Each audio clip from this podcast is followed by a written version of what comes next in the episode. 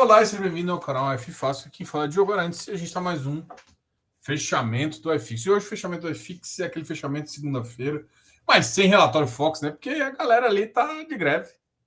Então a gente vai falar um pouquinho do que a gente tem enxergado no mercado, inclusive que a, a janela fechou. a janela deu uma fechada, né, meus amiguinhos? A janela de mercado deu uma fechada. Primeiro aqui chamar o Gustavo, que é um dos membros aqui do canal há bastante tempo, fala sobre o FHI. o, Close Friends é lindo e cheiroso. Obrigado pela parte que me toca, tá? Bom, uh, vamos falar um pouco do FHI. O FHI é um ativo clássico, né? Assim, o mercado ele se ele teve missão no ano passado, a missão 400, uma missão uh, de uma casa que na época tocava o AFCR também, que tinha uma vocação de crédito um pouco mais raio de, né, de termo de obra. Aí eles pularam uh, e aí acabou que o AFCR eh, era tocado pelo Richard lá e saiu para montar o CACR. Mas é uma casa que tem uma, um conhecimento sobre esse, esse mercado de crédito muito grande e trouxe o Giareta, que é um, é, um ex-gestor ali, até do GGRC e tudo mais, que o mercado gosta bastante, e fez uma estão fazendo uma estratégia ah, onde eles originam a operação, às vezes originam para o mercado, colocam as taxas dentro da, do, do, do, do uh, revertem parte dessas taxas que são os FIIs de originação para o fundo. Então eles conseguem fazer isso, tem uma tática core, uma tática e é um fundo que é, eles fizeram uma coisa que a gente gostou bastante. Foi quando caiu as cotas, as cotas eles bateram 91, 92. Eles foram bem claros: ó, a gente não vai emitir abaixo do VP.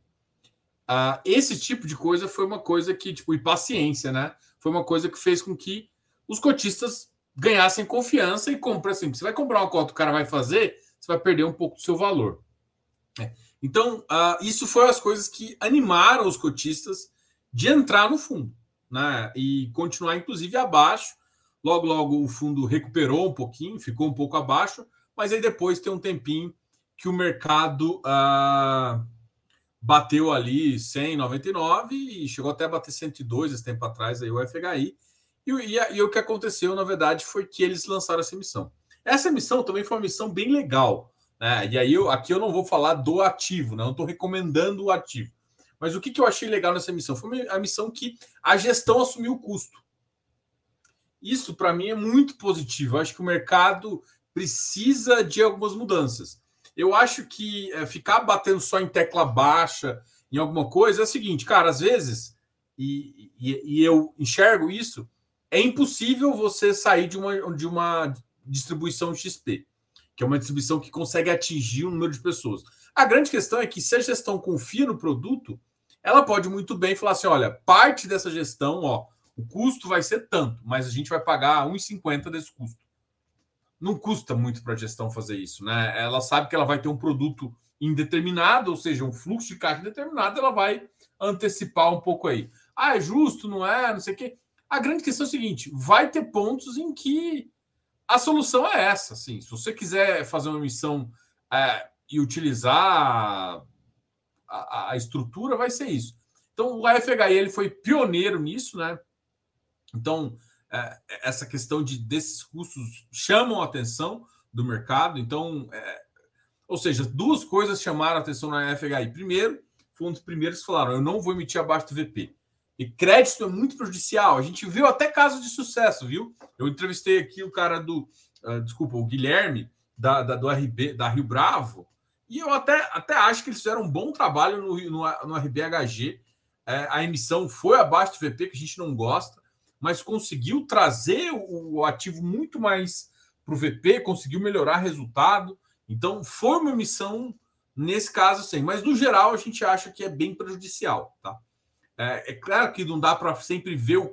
A gente não consegue analisar o caso pós, né? A gente tem que. O fato é, a gente tem que ver antes de acontecer. E antes de acontecer, a resposta tem que ser não. Mas quando a gestão fez isso, ela chamou, chamou a responsabilidade e só fez emissão após é, o ativo ter um certo ágio e, e, o secundário ter conseguir isso, né? Então, uh, isso trouxe uma certa responsabilidade. É um, um, fundo middle risk, tá?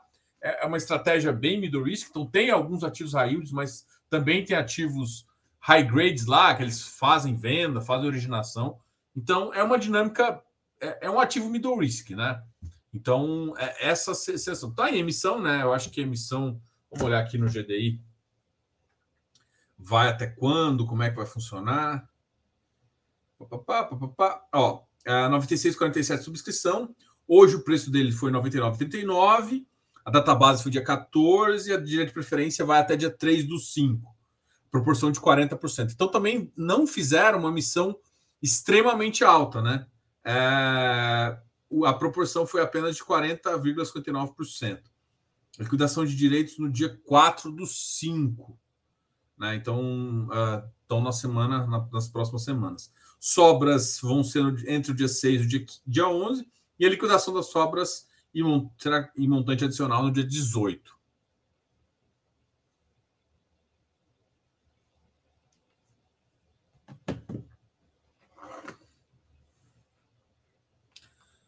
Ah, então vamos lá, vamos continuar aqui.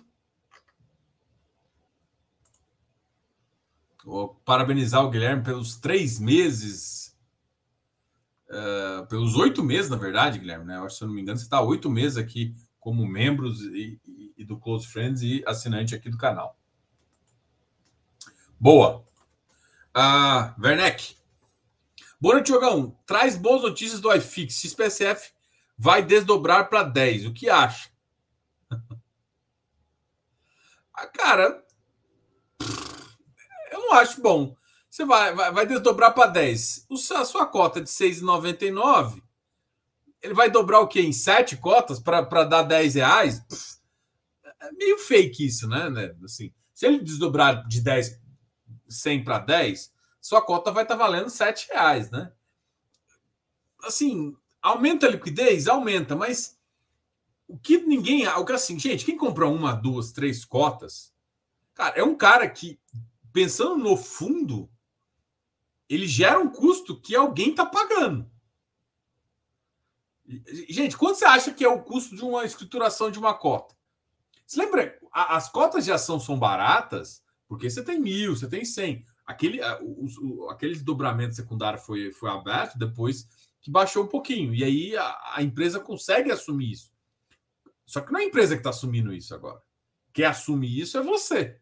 Então a escrituração aí custa pelo menos por entrada e venda uns dois a três reais. Quanto de, de, de dinheiro o cara tem que botar para realmente fazer? Então, assim, eu entendo que, por exemplo, às vezes sobra, sei lá, 60 reais na sua conta e aí é melhor o cara quer alocar e tal e comprar uma cota base de 10. Eu entendo, né? Porque às vezes é, é, é o que você tem, né? Você tem que esperar dois meses para fazer isso e que é uma oportunidade, então a cota da base 10. Mas assim, ela não é. Ela engana, assim, ela engana no sentido. Ela não dá a liquidez desejada e ela atrai um público que vai comprar pouco. Então a liquidez não melhora tanto. E às vezes é um público que, por a cota ser 10 reais, entra e sai muito fácil.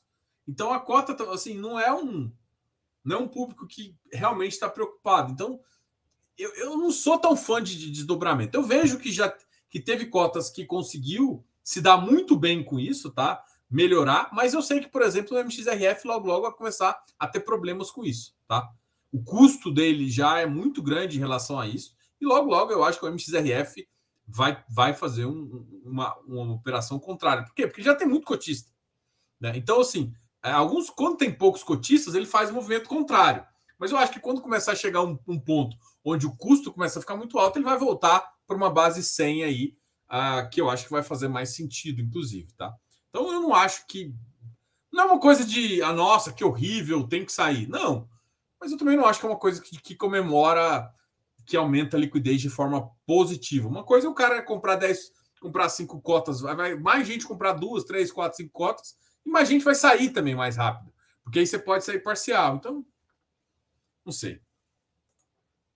A FHI vai cair logo que iniciar o período de sobras, bater os 97, pelo menos. Eu deixei a ordens, depois a gente volta a falar. É bem possível, a gente não sabe. É que assim, uma coisa que eu falo, que eu que eu até eu acho que eu nem comentei ainda no Close Friends, mas uh, vale muito a pena a gente trocar uma ideia, é o seguinte, né?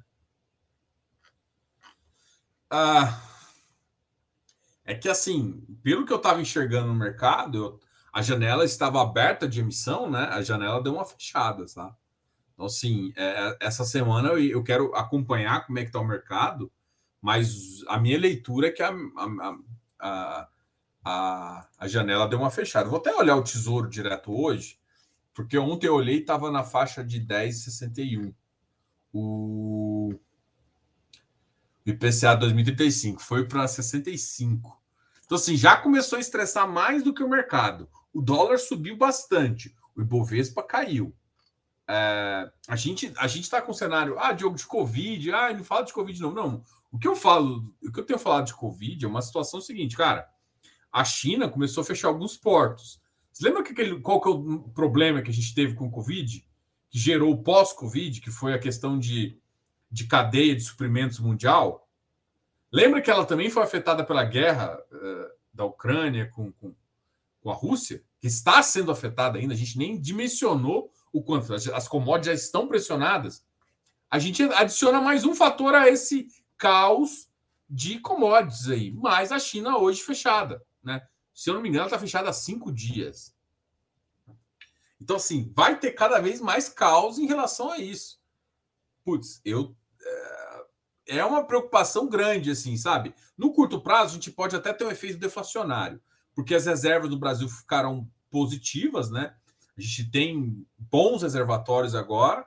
A gente vai conseguir baixar a tarifa, então isso vai dar uma sensação de que a inflação vai pode arrefecer, mas com as commodities no topo e podendo, inclusive, sendo precificadas maior, dependendo do que está acontecendo, a gente está estudando aí.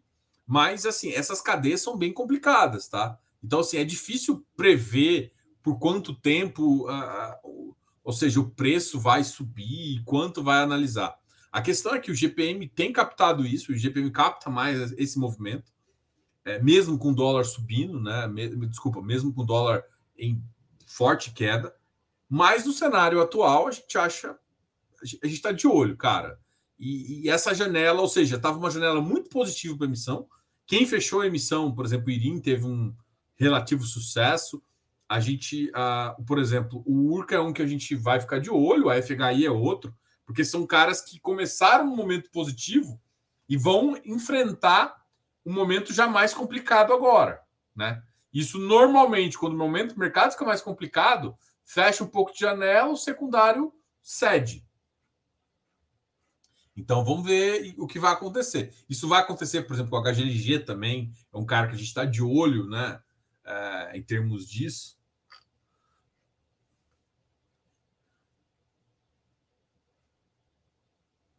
Viur vai ser o primeiro tijolo base 10.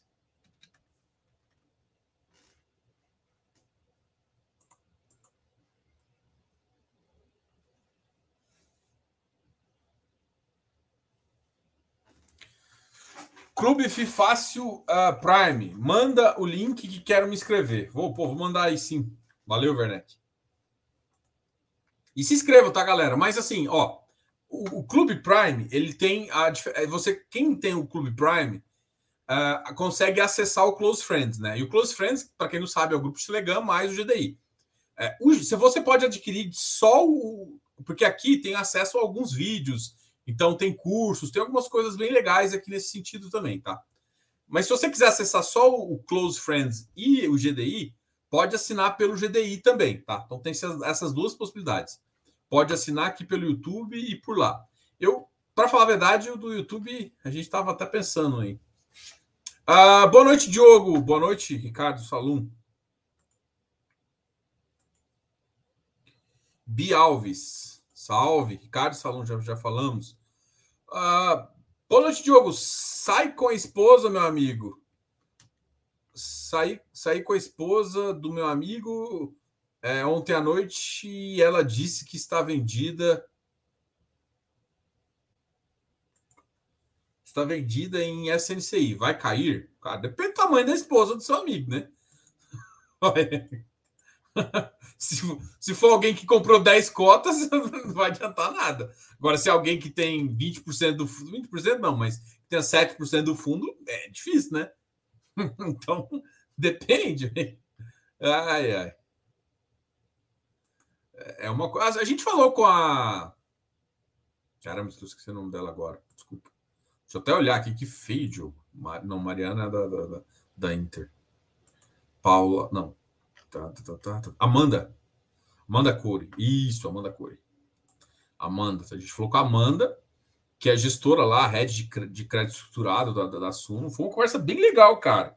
Cara, assim, foi uma das. Assim, para quem gosta de crédito, tipo assim, que, que assim, eu não tô fazendo a pergunta do, do, só do fundo. Eu tava. Cara, a gente tá falando das operações. Então, assim, quem gosta de crédito tem que entender das operações, como é que eles pensam as operações, tá? E isso é interessante. Boa noite. Boletim Fox está voltando. Não voltou ainda, tá? Eu acabei de olhar no Banco Central também, no site do Banco Central, no, no, uh, no Facebook. Agora o Banco Central nosso tem Facebook. No Facebook deles. E ainda não tinha saído, tá?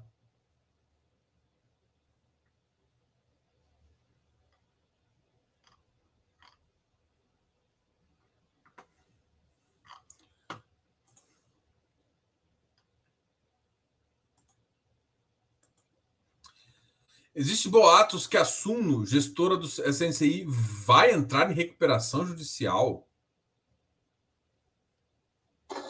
Como? É muito estranho isso aí. Não faz muito sentido, não. Tem uma turma ali que tem uma. Não sei, é estranho isso aí. Eu acho que é mais. Eu não sei, literalmente isso aí. Mas não faz muito sentido pelo que eu vejo, não, tá? Vendam as cotas que eu compro. Obrigado. Ah, boa noite, Diogo. Você pode fazer uma explanação sobre o Bidiv? Eu vi sua live com o Felipe há algum tempo atrás. Obrigado. Felipe. Ó, a gente vai ter uma live agora. Deixa eu até. Bidiv. Fácil.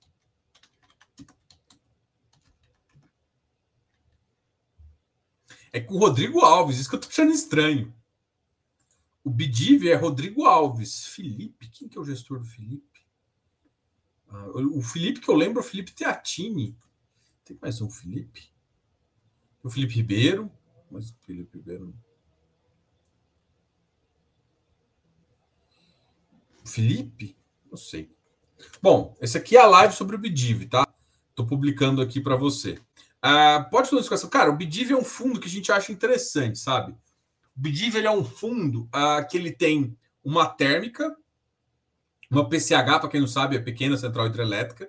E agora, como uh, a gente não tem problema mais de reservatório, ela voltou a, a, a, o resultado ficou muito positivo.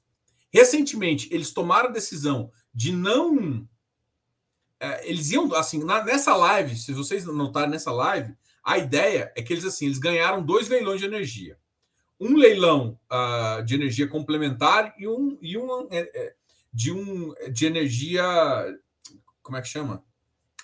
Eles ganharam dois tipos de leilão. Um agora, um agora que eles vão complementar a capacidade da, da, da, da geração deles, e um lá na frente, que basicamente é um leilão de reserva. Tá? Então eles ganharam esses dois leilões.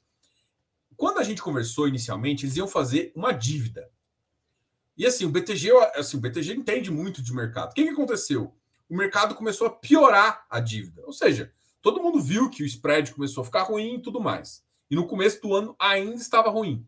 Então eles decidiram, né? Eles, o BTG tem essa capacidade de equity e decidiram que, na verdade, eles, o que eles iam fazer era fazer uma emissão para cotista, só que eles fizeram uma, uma oferta firme. A maioria das pessoas conhece, conhece o tipo de oferta que é a oferta de melhores esforços. A oferta de melhores esforços é a oferta onde o distribuidor vai fazer os melhores esforços para colocar o, o, a oferta de pé. Ou seja, é o que, por exemplo, basicamente a XP tem feito. Quando você faz uma oferta firme, o que, que significa isso? Significa que se as pessoas onde você está tentando distribuir não comprarem, o distribuidor, o, o distribuidor entra firme. o distribuidor compra até, a, até o valor normal da, da, da, distribuição. Para que, que ele fez isso? Para que, ou seja, ele fez o custo de capital e falou, cara, pegar capital agora, com essa dívida tá muito caro. O que, que ele faz? Ele entra em equity agora e é isso sobra espaço para futuramente, se ele quiser fazer uma expansão ou adquirir um novo ativo, ele pode usar o crédito que ele está ganhando aqui e fazer isso no momento mais propício. Então, assim, eu gosto muito do, eu gostei muito da visão do Rodrigo, assim. Então, assim, é, eu acho que é uma, uma tese interessante. Ah, Diogo, mas eu não gosto de térmica. Cara, para mim, térmica, o Brasil precisa de térmica. Porque por mais que a gente tenha renováveis, assim, a gente vive em crise hídrica. O Brasil, assim, é, como a gente tem uma malha, é, depende muito de uma, uma malha hidrelétrica, uh, de hidrovias, assim, a gente, como a gente tem essa malha de energia muito dependente disso, quando, quando, quando tem qualquer ciclos ruins econômicos de, de, de rios, a gente tem essa, essa, essa demanda, as PCHs e as grandes usinas sofrem bastante com isso. As térmicas, elas são aquelas garantias. Você paga caro, às vezes, para nem usar a térmica. Então, a térmica, ela é estratégica. E quando a térmica despacha, assim, eu, eu assim, a minha tese de, de térmica é muito clara. O Brasil sempre vai ter merda. Então a gente nunca vai investir o que a gente precisa. A gente sempre vai investir o mínimo. Se a gente investe o mínimo, vai faltar linha. Então você vai sempre ter que despachar para resolver seu problema é, de malha energética. Você tem um problema de malha energética. E tirando que, como é que você tem um problema? Os renováveis ficam a maioria no Nordeste. As grandes, a maior no, no, a maior usina hidrelétrica do país fica no sul. E o maior consumo fica no sudeste. Então você tem que trazer energia de vários pontos. Por isso que a gente precisa de tanto de transmissão. Tá? Só que assim, você concorda que você produz lá e faz isso? Então, você concorda que vira e mexe, você vai precisar das. Então, assim, é, o BDIV ele tem um ponto estratégico nisso. Né? É... Além disso, a... ele tem uma parcela de uma transmissora também, mas transmissora é tipo o reloginho suíço de pagamento. Se não der merda, se não quebrar nada, que é muito difícil, a disponibilidade normalmente é acima de 95%. Acho que, se eu não me engano, deles são em 100%. Então, assim, é, são ativos desse tipo. Então, tá tendo essa construção, ganhou dois, duas novas receitas. O que aconteceu foi que entrou muito equity agora, muito não, mas os 30% de equity agora, e teve que dividir o bolo do ano passado, né? Porque entrou mais ou seja, o que, que acontece? Quando você faz dívida, você não tem que dividir o bolo com ninguém, porque o número de, de, de cotistas é a mesma coisa. Quando entra mais gente no equity, e aí você já tem o, o, o, dividendo do ano passado já foi calculado. Você pega o dividendo do ano passado divide, pra, divide o bolo para mais pessoas. Só que a grande questão é que futuramente você consegue comprar mais bolo. É, é, é essa a estratégia. Não acho que foi uma, uma, ideia, então é uma gestão muito experiente do, do, do, do, do BTG, tocada ali pelo, Rodrigo. Então, a gente acha que é uma tese que vale a pena ficar de perto, assim. Né? Vale a pena, só que tem tudo, tudo na vida tem preço, né? Isso é uma coisa que a gente fala, tudo na vida tem preço. Então, se você souber o preço, pode ser uma boa entrada, desde que você também crie essa estratégia. Tem outros ativos interessantes, então é um mercado que, que você tem que observar. É isso que eu falo, né? É um mercado que a gente está observando. Olha, a gente vai soltar um curso. Tem duas coisas, cara até o pessoal tá me cobrando o e-book. O e-book foi o seguinte: eu contratei um designer para fazer o e-book, né? Tipo assim, a gente já tinha desenhado o texto, né?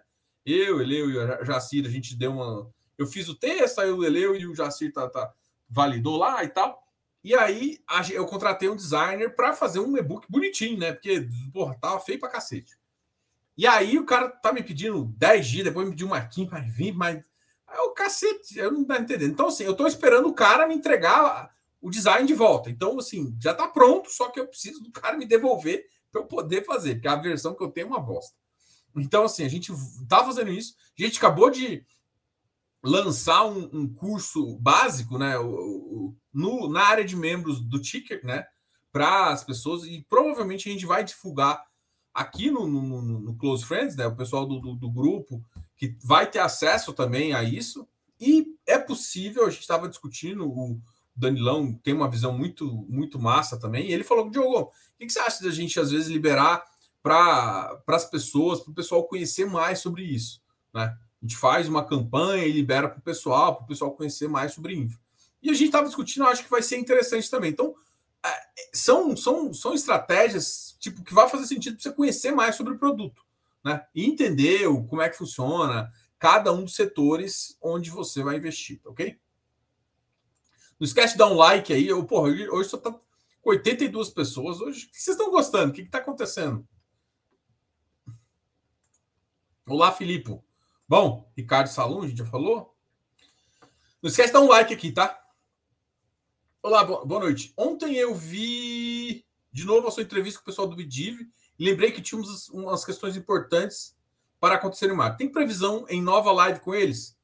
Cara, a gente deve marcar, a gente vai ter uma live agora com o BTG na, daqui a uma duas semanas, que é sobre o BDIF, né? Que é o fundo DIF Infra deles de debêntures. Depois eu marco com o Rodrigo, tá? É que a gente vai ter um evento de, de infra também. A gente vai fazer um fórum aqui do canal vai convidar, já está convidando várias, acho que quatro gestoras já confirmaram, não vou falar, mais uma outra pessoa também confirmou no evento e tudo mais.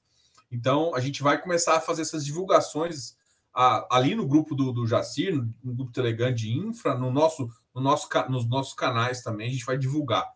Então, provavelmente, mais dois, três meses a gente consegue hum, fazer uma entrevista de novo com eles e conversar mais sobre o sobre o fundo, tá? Então, sim, tinha questões resolvidas. Até a estratégia que eles falaram lá acabaram não sendo a estratégia que eles adotaram. Porque a estratégia que eles falaram lá era de emissão de dívida, não ia ter emissão. Eles acabaram decidindo por fazer uma oferta firme, onde o BTG colocou a grana para ter, entendeu?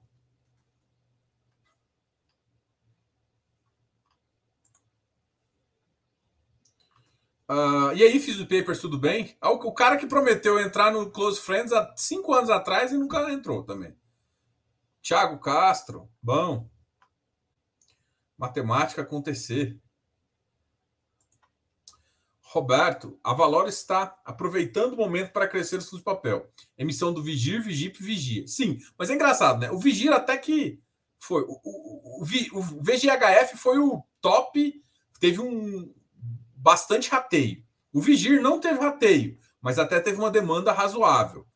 O Vigia está tendo uma demanda razoável, só que, igual eu falei, a janela está fechando. O Vigip vai chegar no meio do momento de janela fechada. O Vigip é sempre azarado da Valor, assim. Ele foi o cara que, durante a pandemia, ele foi lançado, para quem não sabe, em 2020, no meio da pandemia. A captação dele foi no meio da pandemia. Ele ia captar, acho que quase 200 milhões, conseguiu só 70.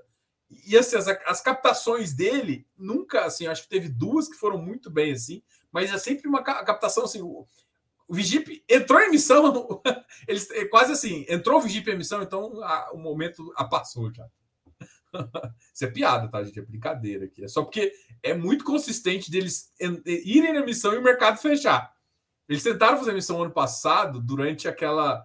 O Guedes Day lá, né? As, a Sexta-feira Sangrenta, onde o Guedes soltou não, sei, não foi exatamente o Guedes, foi o Ministério que soltou que os fundos imobiliários iam ser tributados. Então, o Vigip sempre entra naquela. Acho que teve um, uma emissão que foi muito positiva, assim. Mas aí eu também tenho a justificativa por ela estar positiva. Diogo, faz um FIFácil para FIP e FI... Não, na verdade, aqui o FIFácil, a gente deve mudar logo, logo a estrutura, né? O, como o FIFácil, vocês olham já o negócio, o FI é só, parece que tem um I só. Vai ser a variedade FI fácil. Não vai ser FI fácil mais, vai ser FI fácil, de fundo de investimento. Então a gente vai falar de fundos de investimentos fechados. São FI Infra, FI Agro, FIPIE, qualquer fundo fechado a gente deve comentar aqui que é negociado em bolsa. Então o futuro vai ser esse, tá? Não, não faz muito sentido de, de criar um canal dedicado. Assim, eu acompanho muito a demanda do mercado, a demanda, inclusive, a demanda por, por, por, carteira, por exemplo. A gente vê a demanda por carteira, a demanda por curso, a demanda por tudo. A demanda ainda desse segmento é baixa. É por isso que ainda não tem tanta gente, muita gente que falava só de fundo imobiliário começou a falar, mas alguém que fala exclusivamente disso, eu acho que vai ser, por enquanto, com o tamanho de mercado que, que a gente tem, é impossível, porque não tem uma demanda só de, de fundo imobiliário e fiagro. Assim. Faz sentido você falar de tudo e um pouco disso, né? Faz sentido, porque debêntures é crédito, faz sentido para falar de equity, porque a estrutura de capital, quem fala de valuation, quem eu gosto muito de valuation e, e até tem um curso de valuation, faz sentido. Porque por, por que, que eu estou falando? Porque é, o valuation de um equity é fluxo de caixa descontado. E a gente tem uma estratégia de fluxo de caixa descontado que dá para dá para precificar. Inclusive, a gente deve soltar. A gente fez esse curso gratuito, né? É, o ticker, né? Para o ticker. Uh, e, na verdade, a gente deve soltar um curso completo, né? Para falar realmente, aí sim, falar de fluxo de caixa contado, entrar no detalhe de tudo, montar, montar, mostrar as planilhas de como você deve calcular, mostrar alguns detalhes bem legais, assim, sabe? Para você realmente entender do mercado de infra. Tra... E assim, eu acho que a gente até consegue trazer algumas conversas e bate-papos bem especiais e exclusivos para vocês, tá ok? Aqui o Eleu me completando, reserva de capacidade, isso aí. A gente está falando do Bidiv. Diogo, Itapoá tem distribuído 100% da reserva de lucros nas distribuições de 2021. Quase dobrou a reserva no ano anterior. É, eu acho que sim, o Fuse Papers. Eu acho que a parte. Eu acho que deve. É que assim, eles têm um mecanismo, inclusive, que está no NDD de, de, de deles poder antecipar alguns pagamentos lá. Eu não sei como é que. Eu espero que isso não aconteça para o bem do NDD. o NDD que ainda continua um pouco barato, mas. Diogo, pode falar, Paulo Azevedo, do TRXF? Posso. O TRXF é um fundo de varejo que tem basicamente é, concentração em dois grupos, né? Na verdade, é um grupo só, só ele só deu uma cisão, né? Que é o Açaí e o TRX. Eu, eu, sinceramente, cara, eu não me incomodo com a alavancagem, principalmente quando o inquilino, quando o inquilino tem um, um credit score muito bom. A grande questão que eu sempre falo, isso, isso para mim, varejo, ainda é uma tese em prova. Apesar, assim, as teses antigas, para mim, são mal sucedidas. Não tem nenhuma tese antiga, falando, nossa, essa tese está bombando hoje. Não. Os, os, os, varejos antigos são, são ruins. Tem varejo antigo, Max, alguma, Max Renda, Max Max Retail, né? Max Renda é o, é o MXRF. Max Retail tem um outro também lá, um RB, alguma coisa. É, também uma porcaria. E, desculpa, né? Para quem tem aí, tá? Ah, o TRX não, o TRX veio com uma tese nova. O meu receio é todo o seguinte: cara, quando terminar o contrato, enquanto não termina o contrato, é uma, uma vida linda. O cara vai pagar mais, todo ano vai aumentar a inflação, a dívida. Ah, mas a dívida cresce também. Cara, mas você está muito bem equacionado, cara. Você está tá com uma dívida bem equacionada. Então, não me preocupa de fato isso, tá? Agora, me preocupa às vezes eles querem crescer demais. Isso, isso é um, um ativo, tá? Ah, Diogo, aí alguém, eu vi, ele fez, fizeram uma live com alguém, parece, que falou que se fizer a captação e pagar tudo, ele começa a pagar 10,55. Gente, isso chama estrutura de capital. Estrutura de capital é bom por causa disso. Você pega dinheiro dos outros, você ganha mais dinheiro. Você está você, tá tendo capital. O que, que, que, que, que chama-se é, é, alavancagem? Você pegar o dinheiro dos outros para ganhar dinheiro. Isso é alavancagem. Qual que é o risco? O risco é. O risco é do fundo, sim, mas o risco é do grupo Pão de Açúcar. Você acha que os caras vão deixar de pagar? Não. Qual que é meu, qual que seria a minha visão? E isso vale para quase todos. É no final do contrato. É o final do contrato, o que, que vai acontecer? Tipo assim, se os caras vão ficar ou não. E aí, assim, no momento, eu já vi várias vezes isso no, no acompanhando o mercado. Assim. É, o supermercado entra em expansão, faz uma expansão, depois ele reduz com as lojas que fazem mais sentido. Porque entra em crise, por vários motivos que eles fazem isso. Então, assim, eu ainda, a gente ainda está vendo esse, esse, momento de, de expansão. E no momento de retração, você imagina você ficar com algumas lojas bem complicadas. Beleza, as lojas. É igual o que aconteceu com o Santander. Você, puff, o Santander tinha várias uh, agências. As agências boas eles querem continuar. As, as, as médias até você consegue vender. E as ruins, o que você vai fazer? É difícil pra caramba vender. Então, meu receio é só esse: você ficar numa, numa região e tal. O ativo é bom, não me incomoda a alavancagem e a tese dele é interessante. Agora, a minha preocupação é, por exemplo, os caras ficarem com os melhores ativos, que normalmente os ativos melhores é o que você quer, é o que dá dinheiro para vender. Você não conseguir fazer isso e você tem uma tese final. Então, assim, mas assim, essa é uma preocupação para agora? Não, essa é uma preocupação para daqui a seis, sete anos. Mas é uma preocupação que eu tenho na minha cabeça e na, na minha. Como isso é uma, uma coisa que eu martelando na minha cabeça, a minha concentração em ativos de varejo é menor. Eu tenho, estou me exposto a varejo, mas é isso. Então, para mim, eu não, eu não me, assim, todo mundo fica batendo na alavancagem. Não me, eu não me incomodo com a alavancagem do, do, do TRX nem um pouquinho. Eu acho que eles são espertos e, e fazem uma estrutura de alavanca. Sabe por quê? Porque, por exemplo, quando eu olho para quem olha para a infra, a infra tem uma estrutura muito parecida com um fundo atípico como o TRXF. Porque você tem contratos longos e, basicamente, quem que você tem que olhar que, para você tomar dívida ou não? Se o cara consegue pagar, se o seu inquilino. No caso de energia, o inquilino, não vou dizer que é o governo exatamente, mas tem uma contrapartida praticamente federal ali. Então, assim, então você toma dívida assim. Tanto é que a estrutura de capital de um FIPE é 40, 60. 40 de, de, de equity para 60 de dívida. Ou seja, você toma mais dívida que você tem de equity. Ou seja, você toma mais dinheiro emprestado que você faz isso. Por que, que as pessoas aceitam fazer isso? Por que, que alguém emprestaria? Por que, que o banco? Porque ele sabe que a contrapartida é muito boa. Então, se o cara fizer o bom trabalhozinho dele lá, e é muito, e hoje está muito bem feito, é, isso vale para a questão do TRX também. Cara, bom, o, o, o Pão de Açúcar e o Grupo Açaí, assim, os números estão positivos. Durante a pandemia foram positivos, estão crescendo. Só que o custo desse crescimento, o crescimento é um custo. É o custo capital que eles estão usando para fazer isso. Só que chega uma hora que eles vão otimizar, né? Você cresce e depois se otimiza. Sempre vi as empresas fazendo isso. Depois você pega onde te dá mais dinheiro. O problema é o fundo ficar com o que não dá dinheiro. É isso, assim, é, é o risco. Para agora, não, mas é o que eu sempre penso. Mas isso vale para vários fundos de, de varejo, tá? Ah, teria que fazer uma análise um pouco mais detalhada, cara, para falar por que, que eu acho que o VIGGT apanha um pouco mais. Mas vamos começar só pela característica. Enquanto o VIGGT tem cinco, mais ou menos. Agora tem um pouco mais, mas basicamente ele tinha 50% em transmissão e 50% em geração eólica. Geração eólica é uma das gerações mais inseguras. Né? E enquanto isso, o, o XPE tem 70% em transmissão e 30% em, em geração solar, que ela é mais confiável. Ela tem mais problema, eu acho que de pé. Não, de peça os dois têm problema. Porque um é o problema é a turbina, outro problema é as placas. Mas mas basicamente sim, os dois podem ter problema de manutenção. Mas em termos de a capacidade solar de você enxergar é, é mais conhecida do que a capacidade de ventos e, e, e os modelos é, são melhores para para solares. Hoje em dia está melhorando os, os, os de eólico também e melhorando os modelos disso, tá? Mas assim, quem que é o mais seguro de todos? Transmissão. O XPS tem 70%. Entendeu? Tem outras nuances que a gente pode falar e tudo mais, mas eu acho que parte dessa diferença. Mas eu, eu acho que a diferença hoje está um pouco menor, assim, né? Hoje até o, é, essa diferença notadamente diminuiu um pouquinho. Joe, o que você acha dos crescimentos dos hedge funds? Cara, é o seguinte: os hedge funds eles substituíram um pouco os FOFs.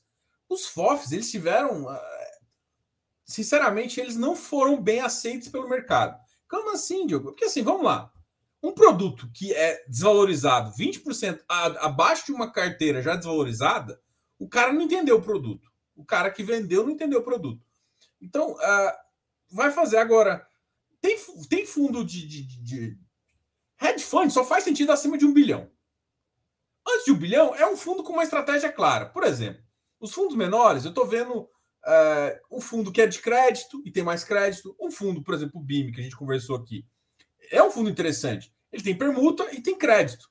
Então, para ele poder ter ação, para ele poder ter mais coisa, ele precisa ser maior. Então, ah, por exemplo, o VGHF. O VGHF é o que eu acho que saiu mais hedge fund de cara. O IRIM pode tomar um monte de coisa, pode tomar, inclusive, CEPAC. Cara, para você tomar uma coisa que não te dá receita, que você só vai vender mais cara na frente, você tem que ter outras receitas para cumprir isso.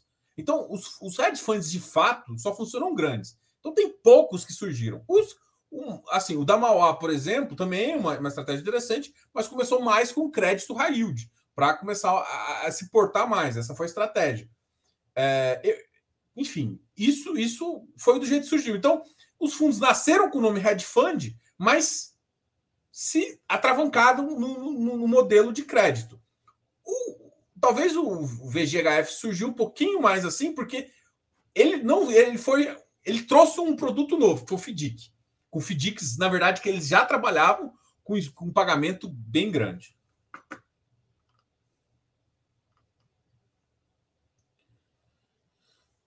É, Aí não dá para falar, né? Aí é brincanagem ali. Galera, obrigado aí a todos. Hoje vai ter uma live um pouquinho mais curta. Amanhã a gente vai fazer uma live super especial ali com o Patielli, tá? A gente vai conversar com o pessoal amanhã, vai fazer uma live. E essa semana a gente faz uma live de infra também. A gente conversa com o time com o, com o time da Bocaina para falar sobre o bode B11. Bode B11. Bode B. Ah, obrigado a todos. Você acha que algum FIPE pode abrir para ver? Cara, isso aqui já está. Tem uma consulta pública, Eduardo, que está investigando isso, tá? Então, provavelmente eles vão perguntar para o mercado e eu acho que logo, logo os FIPs vão ser para público geral, tá? Cara, não tem nem sentido a B3 querer, a, a CVM querer te proteger de comprar um, uma. comprar metade de, de uma transmissora e metade de uma geração, geradora de, de eólica ou alguma coisa assim, e não te proibir de fazer merda fazendo opção. Ou de comprar uma ação de bosta de, de uma empresa lá. Então, assim, como você pode comprar uma ação, mas não pode comprar um fundo que basicamente tem os mesmos ativos da ação? Por quê? Não faz, para mim não faz sentido. E aí é um ativo que paga renda, um ativo para geração, então assim, não faz assim. Primeiro, que por exemplo, eu olho uma Taesa e, e um, um, sei lá, uma, um ativo que só tem transmissão, um XP, por exemplo, XPE ou o VGT tem mais transmissão ali, cara, o risco da Taesa é maior. Dá mais, pode dar mais dinheiro, porque, porque aqui, na Taesa, você corre risco de obra, você corre risco de licença, você corre risco de tudo, de endividamento, de tudo. Você está correndo risco de toda a empresa. Aqui não, você está pegando um produto praticamente já desenvolvido, com quase todas as licenças, e só vai pegar a parte final. Então você está pegando ali que você está basicamente comprando uma taxa. Ah, por que, que não é exatamente isso? Porque você tem risco operacional. Mas, pô, você, que você comparar uma Taesa com risco operacional de obra, de compliance, de governança, de não sei o quê, com risco apenas de, de, de operacional e falar que não pode. Então, assim, é meio. Ah, mas o brasileiro não sabe comprar. É que todo, nem todo FIP é igual, né? Mas os, os FIPs e ES, no geral, eu acho que é um produto que tem uma tranquilidade é, de, de fazer, tá ok? Galera, boa noite a todos aí. A gente volto a conversar na, nessa quarta-feira, nessa sexta. Ok? Na quarta-feira a gente faz a live para tirar dúvidas, para trocar uma ideia. Na sexta-feira a gente bate aquele bola lá para acabar com a semana e fazer um resuminho do que está rolando, tá ok? Galera, depois a gente conversa mais. Antônio, depois me faz pergunta aí que, a gente, que eu te respondo. Grande abraço aí para todos e até mais. Fui.